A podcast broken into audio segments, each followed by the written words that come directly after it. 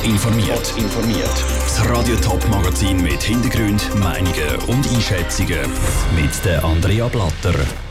Welche neuen Details zu der Vergangenheit vom Täter vom Tötungsdelikt von Eschenz ans Licht gekommen sind und wie der Kanton St. Gallen gegen Rassismus im Alltag kämpft. Das sind zwei von den Themen im Top informiert.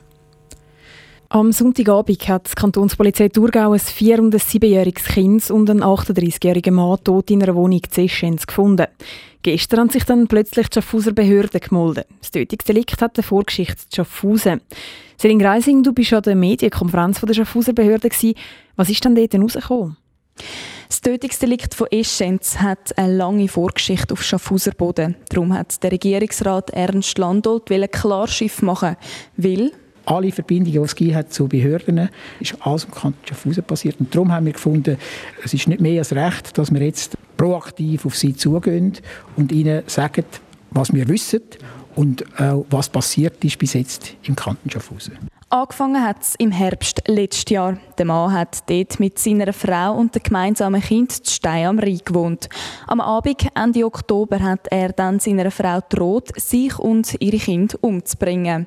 Daraufhin ist der Mann von der Polizei von Stein am Rhein weggewiesen worden. Der psychiatrische Dienst hat dann mehrere Abklärungen über den Mann gemacht. Der ist zum Schluss gekommen, der Mann ist nicht gefördert, sich oder jemand anders zu verletzen oder gar umzubringen. Die Mutter und Kind die haben dann weiter in Stein am Rhein gewohnt und er ist auf Eschenz gezügelt. Wie ist es dann zwischen der Mutter und dem Mann weitergegangen?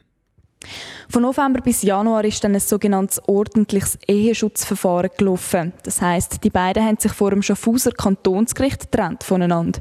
Offenbar ist das aber noch nicht das Ende der Streitereien.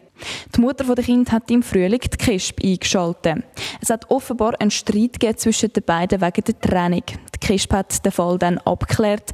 Es hat aber keine Anordnung, keine Verfügung oder sonstige Massnahmen von der KESP gegeben. Und auch dort, dass für die Kinder oder sonst jemand eine wirkliche Gefahr besteht, sei nicht bekannt gewesen. Danke, Celine Greising. Das Strafverfahren über das Tötungsdelikt läuft jetzt aber trotzdem bei der Thurgauer Staatsanwaltschaft, weil es eben auf Thurgauer Boden passiert ist.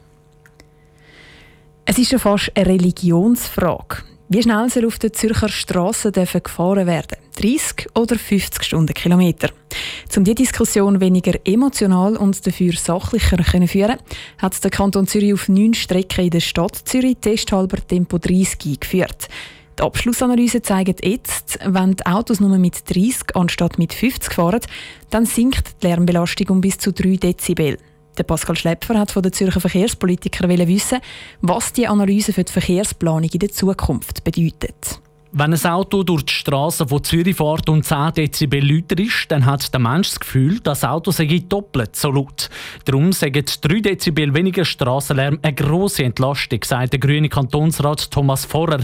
Das spreche ich klar für mehr 30er-Zonen. Wir verlangen vom Kanton, dass er die Resultate ernst nimmt und dass er sie eben auch in seine Planung der Verkehrstempo auf der Kantonsstraße einfließen lässt und das Tempo 30 jetzt wenn es nötig ist, für eine Lärmschutzmaßnahme eben in Erwägung gezogen wird.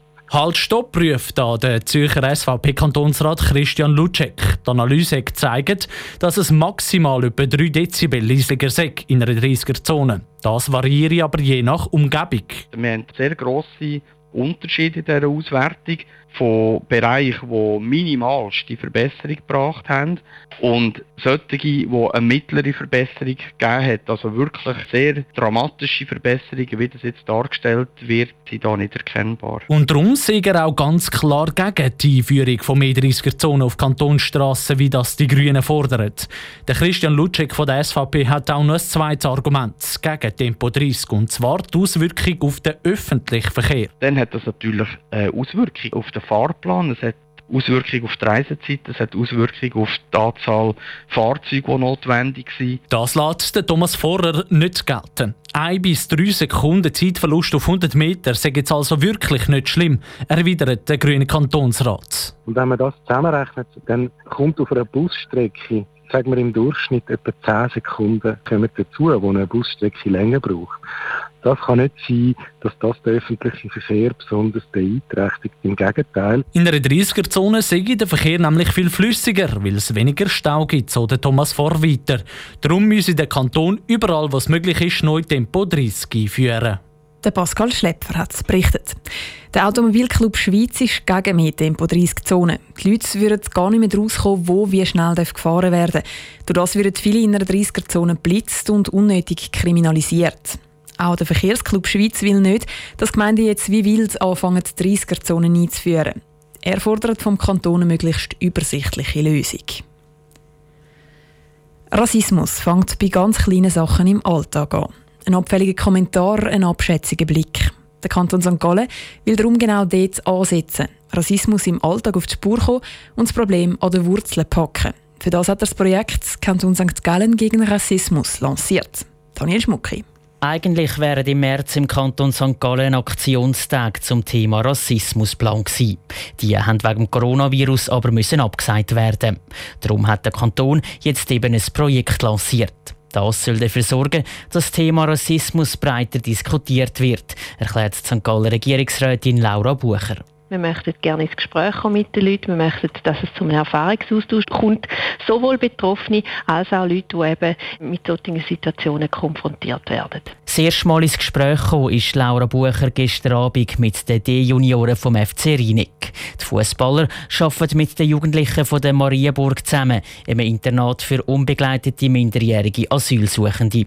Darum sagt der FC Rieneck ein gutes Beispiel. Und Teammitglieder haben so einiges zum Thema Rassismus zu sagen gehabt. Es hat auch ein paar Jugendliche gehabt, die mir gesagt haben, dass sie schon oft auch wegen ihrer Hautfarbe in der Schule geplagt worden sind oder sogar haben müssen Gewalt erfahren.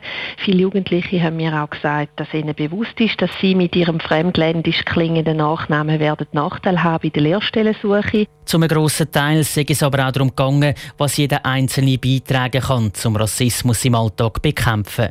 Und das geht nicht nur die Jugendlichen an, sondern alle, sagt St. Galler Regierungsrätin Laura Bucher. Wichtig ist, dass man nicht einfach dort sitzt und zuschaut oder zulässt, sondern dass man seine Stimme hebt und dass man sagt, hey, das geht nicht, das übersteigt jetzt den Anstand. Es geht nicht, dass man einen Mensch wegen seiner Hautfarbe beispielsweise diskriminierend behandelt. Wichtig ist, dass man die Stimme hebt, dass man etwas dagegen sagt. Der Besuch beim FC Rieneck war der Startschuss zum Projekt gegen Rassismus. Geplant sind auch noch Austausche an verschiedenen Arbeitsplätzen oder in Vereinen von Migranten. Der Beitrag von Daniel Schmucki.